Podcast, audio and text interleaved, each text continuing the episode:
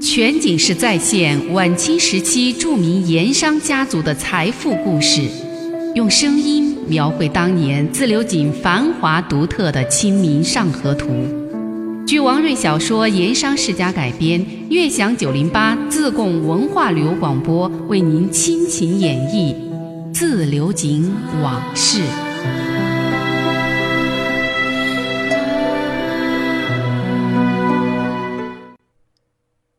上一回说到，穆师爷文子树这王家的两大师爷联手孙跛子，在省城收拾高泽仁，把他制服了，让他不得已放弃了把王朗云借犯进省的打算和借机敲诈巨额银子的图谋。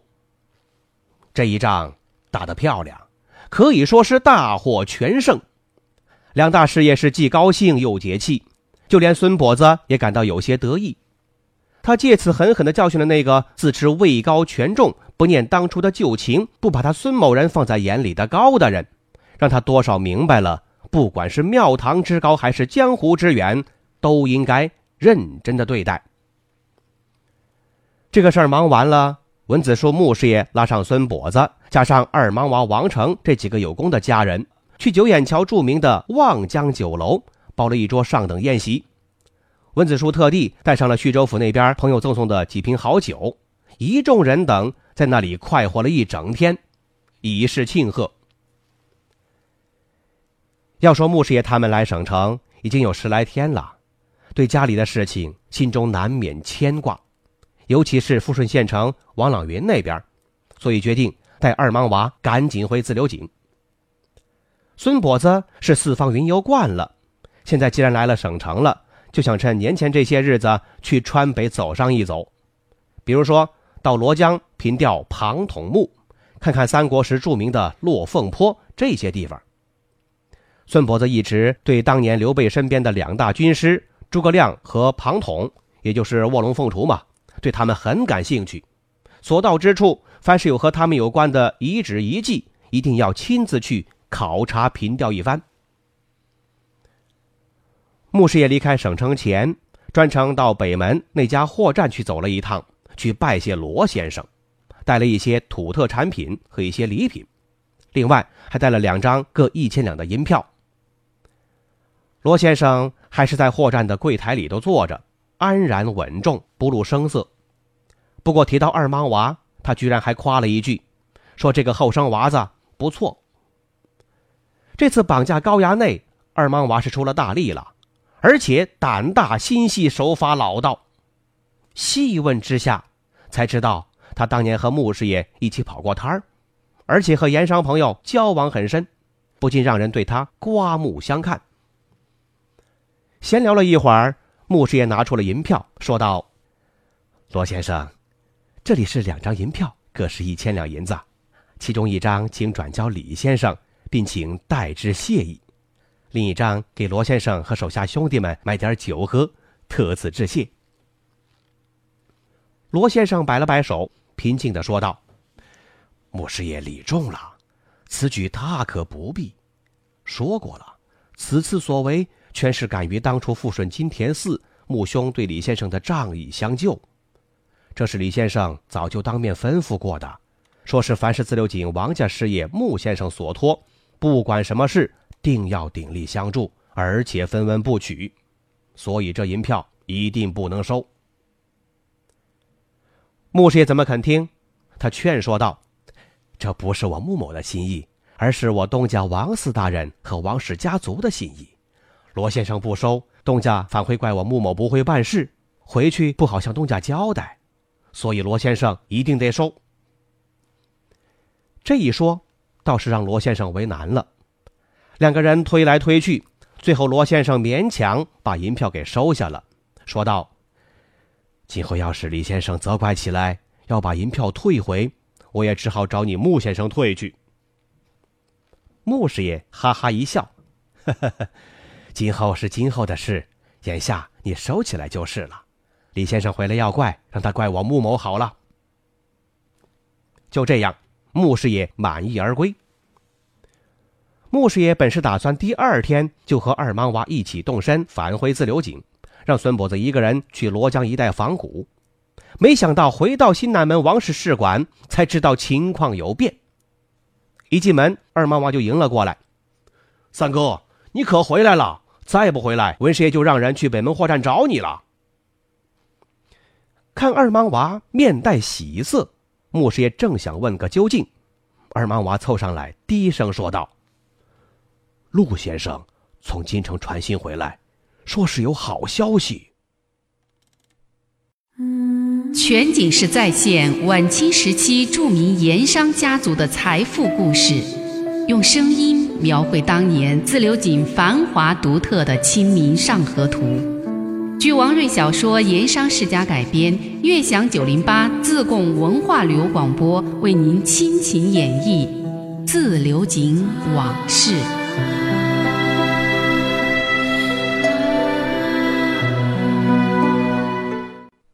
穆师爷进了正厅，文子树正在等候。让他意外的是，原本说今天就走的孙跛子也在，都在等他。两个人正在喝茶聊天。见穆师爷来了，文子树让小跟班长生送来茶水。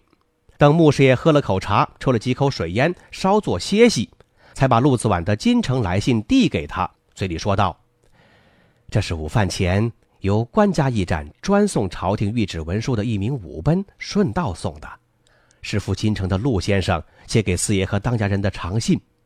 穆师爷先看看吧，看过再做商议。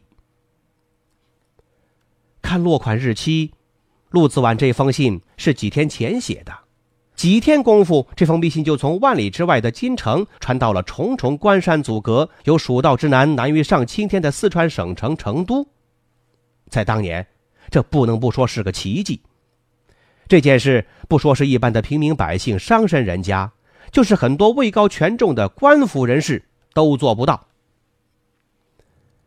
原来呀，王老云在京城吏部任职的族侄王开甲多方活动，动用了朝中重臣、当朝著名的汉大臣、大学士贾珍的关系。重金收买了官家驿站中专送皇上谕旨以及朝廷紧急军情要事的八百里快报的武奔，让他们在传递官方谕旨和紧急公文的同时，夹带王家省城至京城的往来私函。当时官方驿站分为八百里、六百里、四百里这三个等级，表示日行里数，日行八百里就是朝廷规定的最高等级了。这样的驿报是水陆并进，日夜兼程，从京师到四川省城成都不出十天，这就能到。王家的私函正是因为有了这样的便利，有些时候比官府的信息来得还更快，还更早。那送信的官差五班为了多得王家的额外赏银，到了省城之后，往往是先到南门王氏使馆投送王家的私函，领了赏银。再把该送的朝廷御旨、官府文书投送到省督院或者是将军衙门，这正是王教往往能占得先手的原因。陆子婉这封信写得很长，所写的字有时候又是行草兼用。穆师爷读书不多，他看信呢，有些字儿他就认不全，就只能靠猜，或者是干脆跳过。不过大致的意思还是看明白了。概括起来就一句话，就是四老爷王老云犯下的这桩水利局大案，经陆子晚在京城多方活动，如今上下关系终于打通，而且极可能是通了天，直接由皇上发谕旨，由川督来结案。这可是天大的好消息呀！穆师爷一边看一边想，怪不得进门来，包括二盲娃在内，王氏使馆上下人等脸上似乎都带点喜色。连一向沉稳的文子树，神情也比往常开朗了很多。等穆师爷把那封长信看完，文子树看看一边抽烟的孙跛子，又看看穆师爷，才用商量的口气说：“你回来之前，我已经和孙先生商量过，眼下打算当然是先把这封要信送回自流井，已经安排了快马送信，即刻就走。”第二呢，孙先生的意思是他和你二人也随即赶回自流井。穆师爷听了有些奇怪，朝孙跛子问道：“孙先生，你不是要到罗江那边去访古？”孙跛子继续抽了两口水烟，徐徐的吐出烟雾，这才答应他说：“你当我只知道游山逛水，这点轻重都不分了？有了如此大事，我哪还有心思去走罗江寻庞统墓？你我早些赶回自流井，想办法早点把四爷朗翁从县狱接出来，我还等着朗翁一起喝酒守岁呢。”这一番话把穆师爷文子树都给说的笑了起来。三个人就开始商量返回自流井之后该如何运作。这个时候，院子里一阵马叫声传来，家人王成进来请示说各项准备已经就绪，何时出发？这王成是文子树安排往自流井王家送信的。牧师爷突然想起了什么，对文子树和孙跛子说：“怕路上有闪失，最好让二莽娃和王成一起走，两个人路上也好有个照应。”毕竟陆先生这封信对王家真是太紧要了。温子树和孙跛子两人当即说好。王成听说有二莽娃一路相伴，两个人当然是很高兴了。王成又转身到马房为二莽娃备马，两个人顾不上吃午饭，都说在路上找个店家随便吃一点就行，这就飞身上马，一路飞奔而去。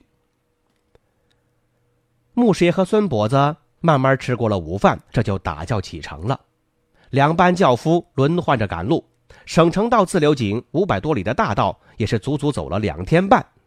到第三天吃晚饭的时候，两乘轿子一前一后进了大安寨。二莽娃和王成前一天就把陆子婉的京城来信送到了二夫人和三老爷两位当家人手中。二莽娃惦记着富顺县城那边。吃过了午饭，就骑马赶回富顺了。那天晚上，二夫人吩咐厨房准备酒席，为省城归来的孙先生和穆师爷接风洗尘。当然，也少不了派人去寨上那家馆子买来两大碗孙跛子曾经吃过的，而且赞口不绝的土竹笋烧鸡，以及一大盆的粉丝羊肉这两样特色菜，还有一大盆石磨豆花，让他们一饱口福。因为王朗云获释出狱有望了，同时省城聂台衙门高德仁的无端发难也被孙先生和两位师爷联手化解了，这王家上下的气氛啊，和半个月前复省之时是大不相同。不管是二夫人、三老爷这两个当家人，还是王卓、王陀这两个晚辈，以及春兰、秋月这些丫鬟家人，包括厨子、门房、马夫、轿夫这些下人，见人的时候都是笑眼盈盈。面带喜色，加上眼下春节临近了，如果四老爷过年之前能够出狱回家，和家人一起守岁过年节，到时候四老爷免去了灾祸，高兴起来，给每个人过年的红包，说不定比往年更加丰厚。王家这些下人都是想着盼着。酒桌之上，二夫人、三老爷还有王卓等人。轮番给孙先生、穆师爷这两个大功臣敬酒，这一顿酒饭吃的是热闹，吃得尽兴，吃得酒足饭饱，满意而终。全景式再现晚清时期著名盐商家族的财富故事，用声音描绘当年自流井繁华独特的《清明上河图》。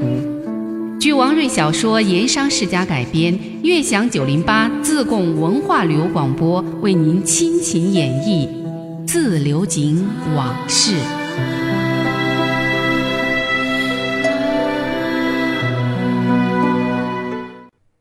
吃过晚饭，孙跛子、穆师爷随两位当家人到客厅喝茶。一落座，有春兰秋月来献烟上茶。又摆上瓜子果品，取来火盆取暖。这是要说正事儿了，主要说的是陆子晚信中提到的关键节点如何决策实施，以及需不需要报送狱中的王朗云知晓这些细节。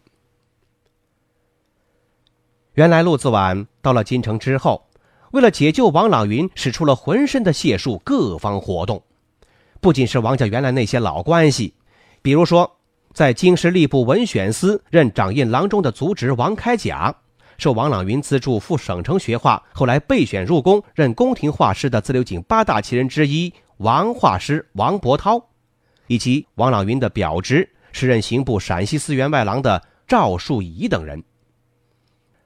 陆子婉还设法通过自己以及资州郭老太爷的老关系引荐，陆续拜会了几个朝中重臣，比如说已入相的汉大臣、武英殿大学士贾珍，以及时任工部尚书兼内务府总管的满大臣瑞长等人。不过，虽说这些人位高权重，也想了些办法，尽了不少力，但还是因为案情重大，而且通了天，皇上太后都知道这个案子了。各位朝廷大员也没有什么好办法能够把案子给妥善摆平。情急之下，陆子完找到了上次在紫流井见过的吴仲达，两个人双双登门，再找翁同龢设法相救。翁同龢父子那是晚清名臣呐，不过当时的翁同龢职位不高，只是刑部的中层官员，但是此人才识超群，足智多谋。他的父亲翁新存做过帝师，是咸丰帝的老师，对宫里、对朝廷权力格局运作情况，他是很了解的。翁同龢上次经过好友吴仲达牵线，受王家多年的资助，而王朗云一向就出手大方，比江浙富商是有过之而无不及。这一点上，让翁同龢一直以来常怀感恩之心。这次王朗云遭了难。几次来找他想办法，他当然得认真对待了。所以翁同龢是苦思冥想，想了好几天，终于想出了一个办法，能让王朗云把祸事给摆平。这个办法就是曲线救主。具体来说，就是让王家出头，花一大笔银子作为贡献给朝廷的助阵费，为王朗云求得皇上封赏。皇上的封赏一下来，王朗云就能够加官进爵。想一想，这朝廷的盛誉一下，哪个地方官还敢再难为受了封典的王朗云？那王家的一切祸端也就烟消云散了。原来呀，当年的清廷国运不佳，年景不顺，太平军战事祸及数省不说，还流年不利。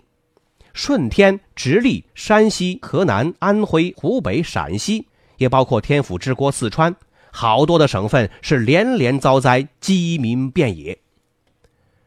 不是说普天之下莫非王土，率土之滨莫非王臣吗？这些都是天朝子民呐，都需要救助，都需要赈灾。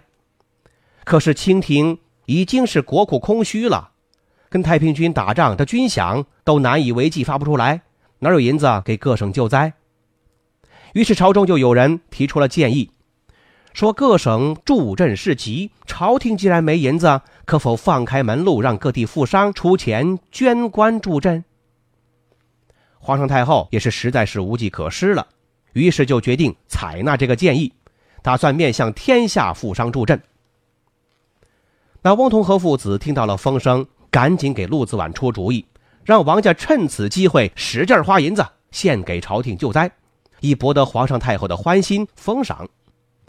翁同龢还特别交代说，王家动作要快，银子数额要大，最好是五万到十万两之间这么一个范围考虑，效果才会更好。争取在全国富豪巨商中抢天下之先，这才能让皇上太后印象深刻。这印象深刻了，他们高了兴了，一切事情就好办了。而这天晚上，二夫人和三老爷晚饭之后，把孙跛子、穆师爷请到内室，要商量的就是这个事儿。其中关键有两点：一是这笔助阵银子数额多少合适；第二是这件事要不要报给县狱中的王朗云，让他再琢磨琢磨。就这两点，两位当家人没敢做出决断，所以昨天。二妈王和王成把陆子婉的信送到了以后，二夫人和三老爷高兴之余，只是让账房师爷清理了一下家存的现银和存在各钱庄的银款头寸，以备随时调用。但最终对关键两点，他们难下决断，就想着等着穆师爷孙跛子回来商议了再定。王家总账房刘师爷上午来回报说。眼下王家的各井灶、账房、各盐号、商号以及存在钱庄的银款，在十万两银子以上。也就是说，只要当家人发了话，王家半天之内就能马上拿出十万两现银。二夫人、三老爷一听，觉得心里头有底了，有十万两银子可以供调用，这就是翁同龢建议的最高限额了。一句话，钱不是问题。不过，拿多少银子出来才算合适？这就让二夫人、三老爷为难了。自古以来，不管是民间的人情往来，还是官场应酬，同样是送礼，在送礼的时机和数额上，却是大有讲究。甚至可以说，这里头学问很深。弄得好，锦上添花，皆大欢喜；可要是时机分寸掌握不好，就可能会弄巧成拙。这捐资助赈，虽说是救灾，但其实啊，也不过是换个名目给朝廷送礼。送银子，而且又关系着王家当家人的安危、生死存亡，这个分寸必须得拿捏到位了，最好是恰到好处。当然，这件事大的方面，比如说时机、银子的数额，翁金官已经给了建议。不过具体的数额只是说在五万两到十万两之间，那到底几万两才好呢？就给五万，或者六万？还是七万八万，或者九万十万。这些数额的取舍也还是得动动脑筋的。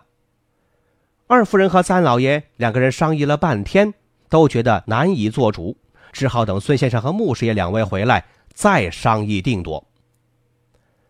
谁知道，这个数额的取舍让孙伯子、穆师爷也很为难。两个人是你看看我，我看看你，一时间都没出声。孙跛子虽说是一向足智多谋、主意很多，可是这一类花银子送礼的事儿，他经历的很少。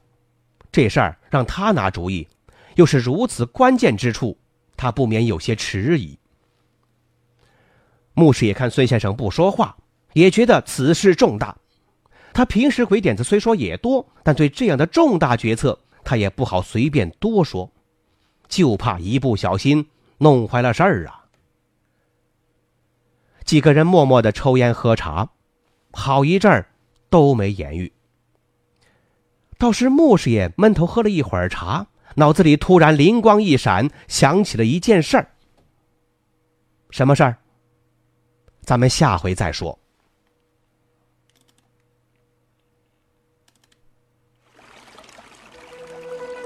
漫步抚溪河畔，天车脚下，古岩井旁。总会有一种情愫潜滋暗长，那些和盐有关的故事、传说、历史，或凄美，或悲壮，共同诉说着的两个字：家乡。悦享九零八，话说自流井。